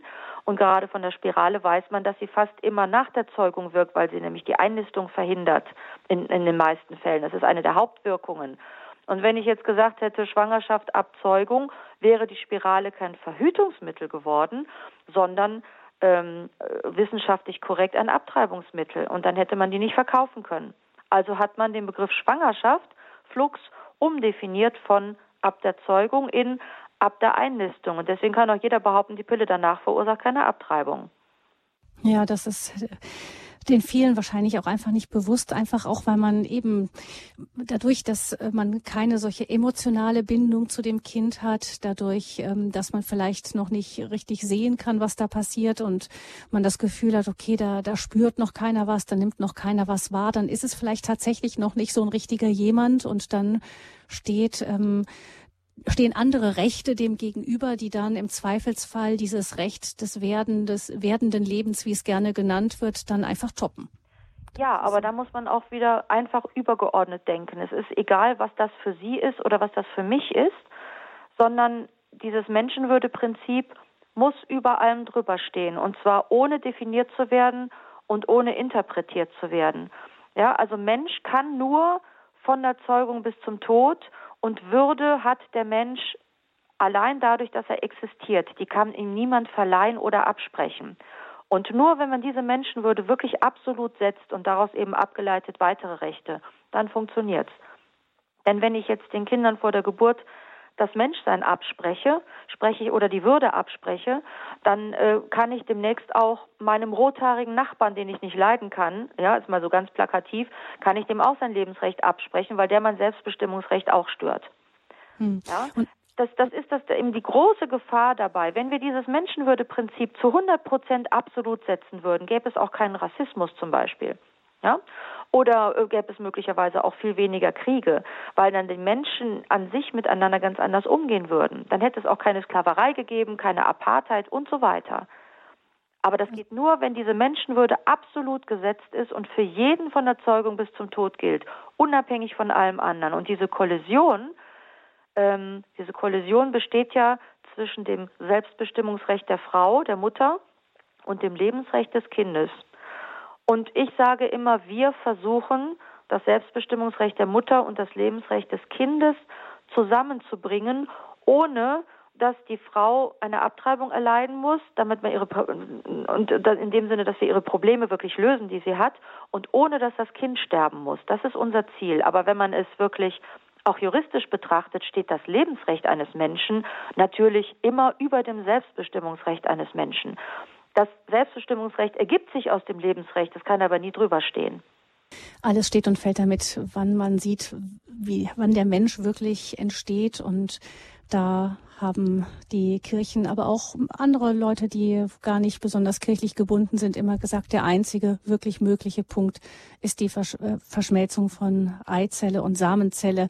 Danach gibt es nichts mehr, was bei diesem Kind dazukommt. Es gibt eigentlich keinen Grund zu sagen, dass es einen anderen Tag X geben sollte. Von da an hat dieser Mensch, dieser kleine Mensch eine eigene Würde. Ich meine, wenn man schwanger wird, spricht man ja auch, sobald man weiß, und wenn man sich das Kind wünscht, spricht man ja auch von Anfang an von mein Kind im Bauch. Da ist es ja auch völlig klar, nicht? Ich da, bekomme ein Kind. Keiner sagt, ein kind. ich bekomme einen Zellhaufen oder, genau. wie nennt es pro Familie neuerdings, eine Fruchtblase. Mhm. Ja, bei denen wird eine Fruchtblase abgesaugt. Früher war es der Gebärmutterinhalt. Die verleugnen das Menschsein des Kindes und das ist auch das ist auch den Frauen gegenüber unfair, weil es einfach gelogen ist. Es ist die, es ist die Verbreitung unwahrer Behauptungen, womit dann so manche Frau, die eigentlich sich natürlich denkt, ich gehe dahin und die werden mir schon sagen, was das ist und ich habe das in der Schule nicht gelernt, wobei ich mich frage, wie man das eigentlich in der Schule gelernt haben kann. Aber es ist tatsächlich so, viele Frauen wissen das nicht, gehen hin, lassen diese Fruchtblase absaugen und fünf Jahre später sehen sie ähm, ein Foto von einem Kind in der zehnten Woche. Hm. Ja, das ist also auch eine Vorspielung falscher Tatsachen und unwahre Behauptungen, wo man die also auch wirklich mit dran kriegen müsste aus meiner Sicht. Und ich als Katholikin kann ich natürlich noch ganz anders argumentieren. Ja, für mich zählt natürlich die Schöpfung, ja, der Mensch als als Schöpfung Gottes, natürlich von der Zeugung an, von wann denn sonst. Aber ich kann das natürlich auch ganz auch auch ohne Religion. Also man kommt eigentlich immer auf denselben Punkt. Es geht nur von der Zeugung bis zum Tod und sonst geht es eben nicht. Hm. Babys im 21. Jahrhundert vom Klapperstorch zum Qualitätsprodukt. Das ist das Thema dieser Standpunktsendung zur Woche für das Leben 089 517 008 008. Das ist die Nummer zu dieser Sendung und ich begrüße Frau Ruth Dold, die uns aus Freiburg im Breisgau anruft. Grüß Sie, Frau Dold. Grüß Sie Gott. Ja, ich habe eine frohe Nachricht eine gute Nachricht, die mir viel Sorgen gemacht hat. Es ist schon einige Jahre her. Wir hat, wir, ich habe heute vier Mädchen und einen Jungen. Ich hatte zwei Mädchen und das dritte Kind war unterwegs im zweiten Monat, Anfang in der Mitte ungefähr bekam ich Blutungen ich bekam vom Gesundheitsamt den Anruf und immer wieder den Anruf, das Kind abtreiben zu lassen. Ich habe gesagt, nein, ich will das Kind behalten. Ich habe mich zwischen vier und sechs Wochen in das Krankenhaus gelegt, wie ein Stock und habe gewartet, bis die Gebärmutter sich wieder geschlossen hat. Und es ist ein Junge geworden. Er ist ein starker, schöner Junge und ist heute schon in der Intensiv tätig im Krankenhaus. Das war eine ich wollte sehr Ihnen Entscheidung sagen, von Ihnen, Frau Dold. Die ja. Hoffnung verlieren, wenn es einigermaßen geht. Mhm. Alles, alles Gute. Ja, ich danke Ihnen, Frau Dolz. Das ist ein schönes Beispiel dafür, wie stark Mütter auch sind, die dann sagen, egal was Sie mir hier raten, ich ziehe das durch, das ist mein Kind und wir, wir bekommen das. Ja, mhm. das ist eine Stärke, die ganz viele Mütter auch haben, aber was auch total schwierig ist, weil man in der Situation ja auch nicht immer sicher ist ähm, und, und sich da auch gerne auf Fachleute verlässt. Aber das ist eine, eine schöne Geschichte. Ich lag bei meinem ersten Kind, also mein erstes Kind war eine Eileiterschwangerschaft und bei dem zweiten Kind habe ich mich auch zweieinhalb Monate hingelegt. Und wer mich kennt, weiß, wenn Frau Linder zehn Wochen liegen muss, ist das ganz grauenvoll. Aber da denkt man gar nicht drüber nach. Man legt sich hin und weiß, das ist die Chance für das Kind, ich mache das. Ja, man kann den Muttern, Müttern auch durchaus zutrauen, dass sie diese Kraft und diese Stärke haben, da wirklich lebens, lebensbejahende Entscheidungen zu treffen und das dann auch wirklich durchzuziehen. Deswegen war das ein sehr schönes Beispiel. Herzliches Dankeschön von mir auch, Frau Dold. Alles Gute Ihnen und wir begrüßen Frau Winter, die uns aus Weilheim bei München anruft. Guten Abend, Frau Winter. Grüß Gott zusammen. Also was mich bei der ganzen Sache äh, immer so beschäftigt ist, was wird denn aus diesen kreierten Kindern später mal? Also wenn ich jetzt denke, in unserer jetzigen Zeit kann jeder sagen, äh, ich bin von Gott so geschaffen, wie ich bin und die Kinder, die jetzt äh, kreiert werden von irgendwelchen Leuten, die müssen dann sagen, wel wessen Produkt bin ich eigentlich? Und äh, das, wie ich bin, ist ja so nach den Wünschen meiner Eltern oder sonst von irgendjemand, Wissenschaftlern oder keine Ahnung. Und äh, was was wird da von diesem von dieser Wert von diesem Wert, den der Einzelne hat? Mhm. Ähm, oder was, was wird den Eltern, was kann den Eltern für Vorwürfe gemacht werden? Du wolltest mich ja so haben und mhm. ich finde ich, äh, ich kann da gar nicht drüber nachdenken, weil ich finde, das wird so äh, uferlos. Heutzutage ist ja schon so, es gibt ja schon einige Filme dazu.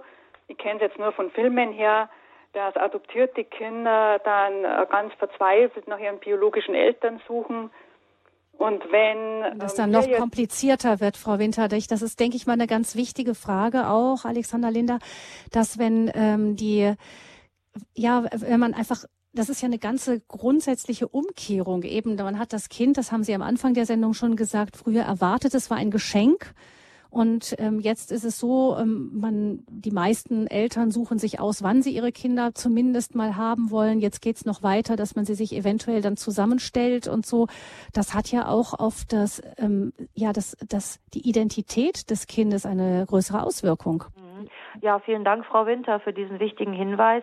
Das ist ja noch gar nicht erforscht oder möglich zu sehen, denn äh, die, die, das erste Retortenbaby, wie es so schon heißt, das war vor knapp 40 Jahren. Das heißt, welche Auswirkungen das auf, wenn es jetzt in großem Stile gemacht wird oder wenn es jetzt auch wirklich ganz künstlich zusammengestellt wird, das Kind, welche Auswirkungen das auf die nächsten Generationen hat, auch auf das Verhältnis der Menschen untereinander, Kinder, Eltern, auf das Selbstverständnis von den Kindern, auf das Ansehen von den Kindern. Denn wenn es nur noch ein Produkt ist, was ich jederzeit mixen kann, kann ich es ja auch wieder abbestellen. Da, da haben Sie völlig recht. Das ist eine Dimension, die wir überhaupt noch nicht erfasst haben. Genauso wenig wie die Debatte darüber. Auf der einen Seite versuche ich, Kinder möglichst zu beseitigen, die nicht richtig äh, gelungen sind. Auf der anderen Seite provoziere ich durch die künstliche Befruchtung und Herstellung neue Fehlbildungen, denn die Fehlbildungsrate bei Kindern, die künstlich gezeugt worden sind, ist deutlich höher als bei Kindern, die auf natürlichem Wege entstanden sind, weil die Natur natürlich auch eine Auswahl trifft, die man bei der künstlichen Befruchtung nicht treffen kann. Man guckt in den Samen ja nicht rein. Das heißt, da ist die Natur noch viel schlauer. ähm, als die Reproduktionsmediziner und mit dem Ergebnis, dass die Fehlbildungsrate und die mögliche Krankheitsrate bei künstlich gezeugten Kindern um ein deutliches höher liegt, auch die Frühgeburts- und Fehlgeburtsrate, als bei Kindern, die auf natürlichem Wege entstanden sind. Und wenn man dann noch berücksichtigt, dass 97 Prozent aller Krankheiten und Behinderungen bei oder nach der Geburt entstehen, sieht man eigentlich, wie viel Geld da in etwas gesteckt wird, ähm, was eigentlich von, dem, von der Erfolgsquote her, wenn man das so nennen will, völlig also eigentlich unter aller, unter, unter, unter aller Kanone, würde man meine Tochter sagen, ist. Denn diese sogenannte Baby-Take-Home-Rate, also von 100 Eltern, die zur künstlichen Befruchtung gehen, nehmen höchstens 20 ungefähr überhaupt nur ein Kind mit nach Hause. Und das sind alles Dinge, die nicht berücksichtigt werden. Da geht es also wirklich ausschließlich darum, ich möchte, ich sag's mal so, Gott spielen und verbunden mit in der Gesellschaft diesem Mitleidsargument. Aber die Frau Winter hat völlig recht, welche gesellschaftlichen Folgen das haben wird und Folgen für Familienbeziehungen, das ist überhaupt noch nicht absehbar. Und ich denke auch eben für eben das Gefühl für diesen Menschen, wer bin ich eigentlich? Nicht? Ja. Ich meine, wir haben schon das Gefühl, meine Eltern haben mich nicht zusammengestellt. Also ich bin so von, ich verdanke mich jemand Höheres irgendwie. Dieses Gefühl hat man doch, selbst wenn man vielleicht nicht gläubig ist, doch irgendwie. Und wenn dann doch alles so in die Technik äh, geht und die Eltern dann auch noch die Eigenschaften ausgesucht haben, dann, dann ist das, ich, ich denke mal, die Kirche hat immer gesagt, auch Johannes Paul II. hat, ähm, dazu gesagt, dass alle Kinder, die eben auch im Reagenzglas gezeugt wurden, dass die genauso Gottes Kinder sind und geliebt sind von Gott. Sie sind keine minderwertigen Wesen dann. Also Gott Nein, wird sie genauso lieben nicht. wie die anderen. Aber das ist der Glaube der Christen. Aber dennoch ist es für die psychische Entwicklung ja doch, hat das doch erhebliche Folgen, denke ich mir. Ja, also diese, diese Menschenwürde kommt jedem Menschen von der Zeugung zu. Das ist völlig egal, wie der entstanden ist. Das ist absolut korrekt. Also ähm, da, da gibt es auch niemanden, der da was anderes sagen würde. Ähm, aber natürlich das Verständnis auch, das Verständnis von, wie bildet sich denn eine Familie? Ja, also ein Kind als als ähm, Ergebnis einer Liebesbeziehung von zwei Menschen, die eine lebenslange Bindung eingegangen sind. Das ist ja, ich sag mal, der Idealfall. Aber da, das hat natürlich auch was mit unseren gesellschaftlichen Strukturen zu tun. Die Familienstrukturen sind ja nicht mehr so wie früher. Hm. Aber wie ist das, wenn Sie jetzt zum Beispiel ein Paar sehen, das ein Kind eben über künstliche Befruchtung bekommen hat und dann ganz glücklich ist und vielleicht noch ein zweites. Und die, mit denen reden Sie über so ein Thema. Ja, die würden ja sagen, ja, unsere Kinder wird es gar nicht geben, wenn wir das nicht gemacht hätten. Ja, ähm, wie gesagt, wenn die jetzt zum Beispiel diese ICSI-Methode gemacht haben, wenn es also wirklich ihre biologisch eigenen Kinder sind, dann, dann ähm, sage ich jetzt natürlich als als Christin würde ich sagen, naja, also das geht, das ist, ne, da, da kann ich mich eigentlich nicht mit abfinden, aber wenn ich jetzt das ausschließlich aus Lebensrechtsperspektive sehe, dann kann ich sagen, gut, da hat man jetzt ein bisschen nachgeholfen. Das ist die Eizelle der Frau, der Samen des Mannes, da wurde ein Embryo mitgemacht und die haben jetzt ein Kind. Also da sage ich jetzt als Lebensrechtler, da ist kein Kind bei gestorben, das ist keine künstliche Produktion von irgendwelchen fremden Kindern, die dann von irgendwelchen Fremden ausgetragen werden, sondern da hat man halt, ich sag mal, der Natur ein wenig auf die Sprünge geholfen. Damit kann ich leben als Lebensrechtler. Ja, da muss ich auch unterscheiden. Wenn das natürlich dann Eltern sind, die sagen, ja, und wir haben jetzt ein Kind, das ist aber dann biologisch gar nicht ihrs. Ja, das ist dann ja genetisch ja höchstens von einem das Kind. Mhm, aber auch dieses Kind gäbe es nicht ohne diesen Eingriff. Nicht? Das, das wird man immer als Rechtfertigung nicht. nennen. Richtig, aber es ist ja so, ähm, wenn, wenn ich jetzt weiß, dass, dies, dass nur ein Kind dafür gemacht worden ist, dann mm, würde ich den Eltern natürlich sagen, man muss sich schon mal überlegen, ähm, welches, welches Selbstverständnis dieses Kind später einmal haben wird, wenn es weiß, wie es entstanden ist. Ja, dass das also für das, für das, für das Selbstverständnis des Kindes ganz sicher Auswirkungen haben wird. Und äh, wenn es gibt ja dann Eltern, die sagen, ja, aber auf andere Weise hätte ich kein gesundes Kind bekommen und das ist dann ja gar nicht genetisch ihr Kind, dann frage ich immer, wenn wenn ihr euch diesen ganzen Belastungen ausgesetzt habt und diesen und, und je nachdem wie das dann gelaufen ist, diesen hormonellen Stimulationen, den Druck, die Kosten, das Selbstverständnis dieses Kindes, warum habt ihr, wenn ihr sowieso kein genetisch eigenes Kind habt, warum habt ihr nicht vielleicht ein Kind adoptiert? Ja, also statt mit allen Mitteln unbedingt ein genetisch möglichst halbwegs wenigstens eigenes Kind zu kriegen und das muss dann noch gesund sein, warum sagt man dann nicht, okay, ich weiß, das geht bei uns nicht oder nur unter schwersten ähm, Voraussetzungen und mit auch wirklich ethischen Bedenken, wenn da mehrere Kinder produziert werden und so weiter.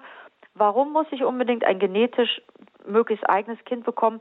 Warum nehme ich dann nicht ein anderes Kind, was schon da ist und dem ich dann auch Eltern sein kann? Mhm. Ja, es ist einfach, wie weit, wie weit will ich gehen? Jedes Paar muss sich dann auch fragen, jedes Paar fragt sich das ja auch. Wie weit gehe ich? Ethisch, körperlich, finanziell und so weiter, um unbedingt ein eigenes Kind zu bekommen. Wie weit will und kann ich da gehen? Das ist eine mhm. wichtige Frage. Ja, danke Frau Winter für Ihre Anmerkung und ich begrüße nun Frau Hoffmann, die uns aus Hamburg anruft. Guten Tag, Frau Hoffmann. Guten Tag. Sehr herzlichen Dank für dieses Thema, äh, für dieses Thema zu diesem Zeitpunkt und mit dieser Referentin. Hervorragend.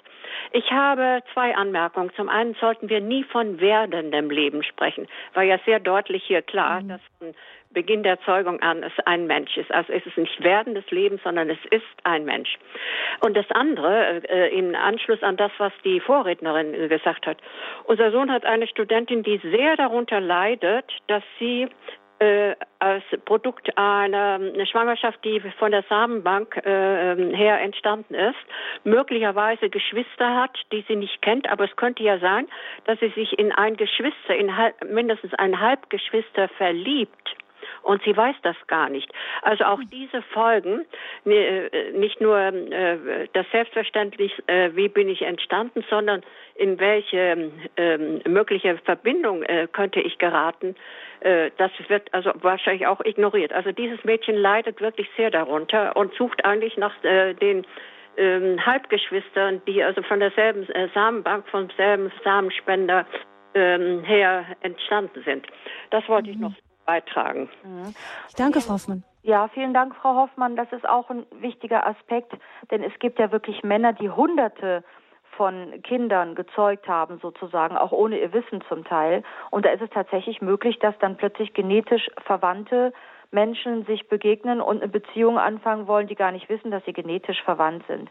Also das mit dem werdenden Leben, äh, das hatten Sie ja nur gesagt, Frau Fröhlich. Ähm, ja, genau, ich habe es nur zitiert, genau. Zitiert, dass manche Leute das so sagen. Das, mhm. das, das, das, das ist für uns natürlich völlig klar, dass das ein völlig falscher Begriff ist. Aber es ist gut, dass die Frau Hoffmann nochmal darauf hinweist, dass wir wirklich auch in dem, wie wir das sagen, immer die saubere das saubere Vokabular benutzen. Mhm, ja, dass genau. wir auch nicht von einer Schwangerschaftsunterbrechung sprechen.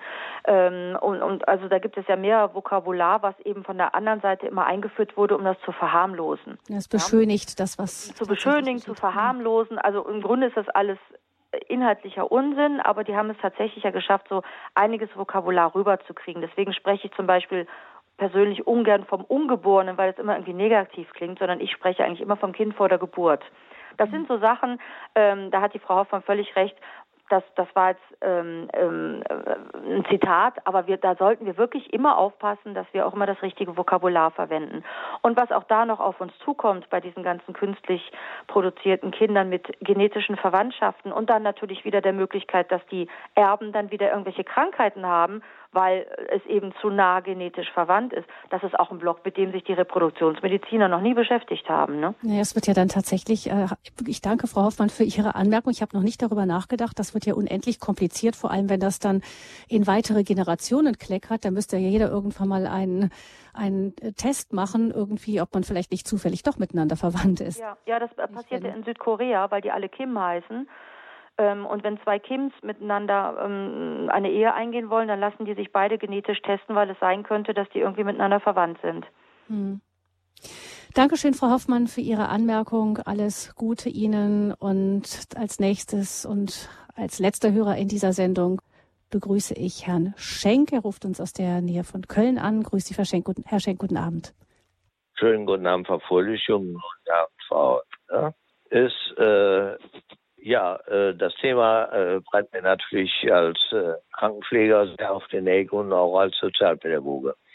Es ist also äußerst traurig, was die Menschheit immer so äh, erfindet, sage ich jetzt mal, ohne jetzt auf, auf die verschiedensten negativen Auswirkungen zu schauen. Positive Auswirkungen werden hervorgebracht und negative werden äh, natürlich äh, unter den Tisch gekehrt.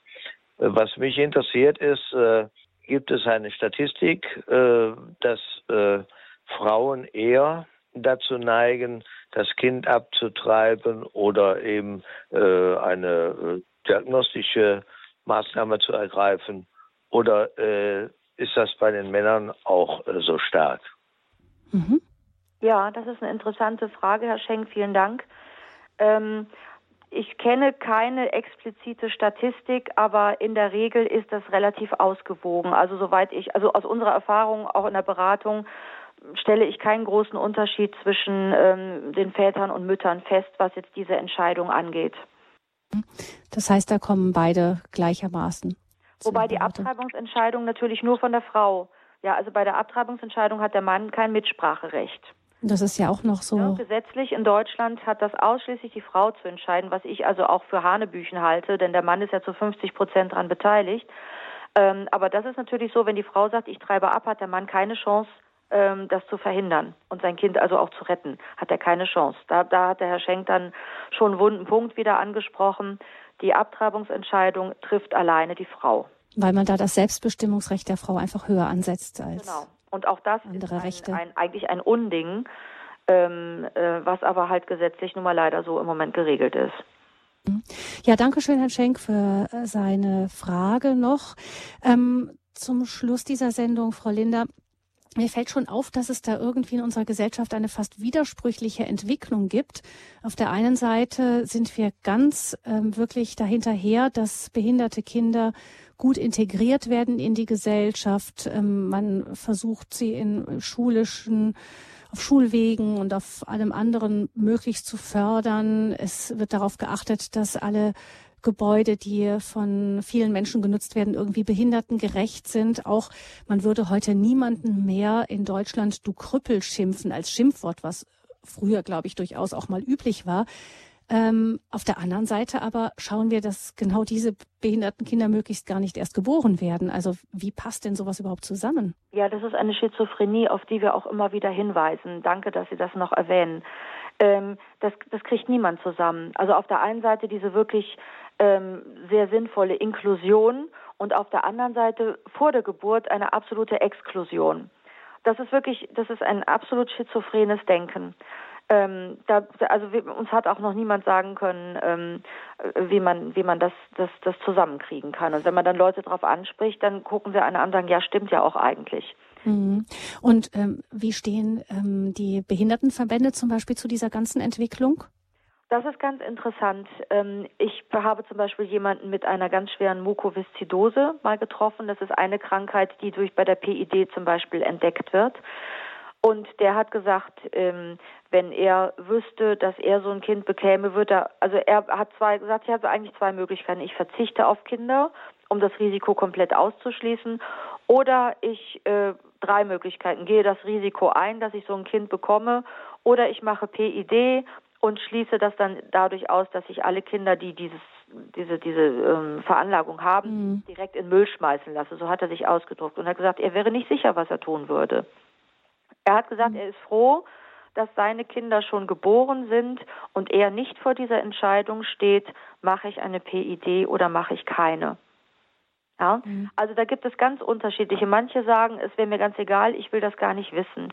Ich habe jetzt mit einem Blinden gesprochen, der gesagt hat, ich wollte kein blindes Kind, ich wollte keinem Kind das zumuten, deswegen habe ich mich dafür entschieden, gar keine Kinder zu bekommen. Da gibt es ganz unterschiedliche Auffassungen, aber natürlich sagen die Verbände an sich, ähm, es ist, es ist ähm, menschenverachtend, dass Kinder, die möglicherweise das haben können, was ich habe, vor der Geburt entsorgt werden, denn damit wird ja uns eigentlich das Lebensrecht abgesprochen, also auch uns geborenen Menschen. Ja, uns wird ja gesagt, ihr seid ja nur deswegen auf der Welt, weil es damals noch keine PID gab und keinen Brenner-Test. Oder eure Mütter einfach das nicht gemacht haben, diese Untersuchung, oder euren Müttern das egal war. Ähm, und, und da sind natürlich auch die, diese Verbände ganz hellhörig und gucken genau, wer da was sagt. Denn, denn für die ist das natürlich eine große Belastung. Es gibt, dann kommen dann irgendwann immer wieder die Leute, die sagen zu den Eltern, sowas muss man heute nicht mehr bekommen. Das hören die ja schon wieder. Ja, deswegen sind die Behindertenverbände sehr hellhörig und sind eigentlich zum großen Teil ähm, ähm, in, in ihrer öffentlichen in ihren öffentlichen Aussagen so, dass sie das natürlich für unfassbar halten, dass die Kinder vor der Geburt alle entsorgt werden und nach der Geburt sagt man dann den Eltern, sowas hättet ihr ja nicht bekommen müssen. Aber da sie dann schon mal da sind, so ein bisschen, na gut, dann müssen wir jetzt Inklusion machen. Das ist also mhm. wirklich ein schizophrenes Denken, womit die auch Schwierigkeiten haben. Mhm. Babys im 21. Jahrhundert vom Klapperstorch zum Qualitätsprodukt. Das war unser Thema in dieser Standpunktsendung bei Radio Horeb. Schön, dass Sie dabei waren, liebe Hörerinnen und Hörer. Vielen Dank, Frau Alexandra Maria Linder, die in dieser Sendung für uns zu Gast war und wie gewohnt engagiert und lebendig erzählt hat von dem, was um uns herum geschieht. Wie gut, dass die Alpha und ähm, die anderen Verbände, die im Bundesverband Lebensrecht zusammengeschlossen sind, ein Augenmerk auf das haben, was in diesem ganzen Bereich geschieht.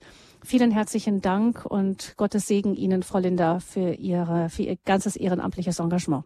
Ich danke Ihnen, Frau Fröhlich, und wünsche Ihnen dasselbe. Und am 16. September sehen wir vielleicht viele von unseren Hörerinnen und Hörern dann beim Marsch für das Leben in Berlin. Ja, unbedingt. Wir brauchen mindestens 10.000. Dankeschön, alles Gute und einen gesegneten Sonntagabend und morgen einen gesegneten Feiertag wünscht Ihnen allen Gabi Fröhlich.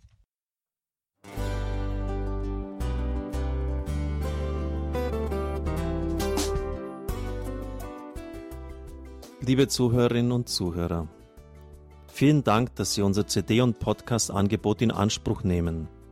Wir freuen uns, dass unsere Sendungen auf diese Weise verbreitet werden. Dieser Dienst ist für Sie kostenlos. Für uns ist er allerdings mit einem nicht unerheblichen finanziellen Aufwand verbunden. Deshalb sind wir für jede Spende dankbar. Alle Bankverbindungen unserer Spendenkontos können Sie über unsere Homepage horeb.org unter dem Menüpunkt Spenden einsehen. Dort besteht auch die Möglichkeit, online zu spenden. Natürlich nach den neuesten Sicherheitsstandards. Sie können diese Informationen auch bei unserem Hörerservice unter der Telefonnummer 08328 921 110 erfragen.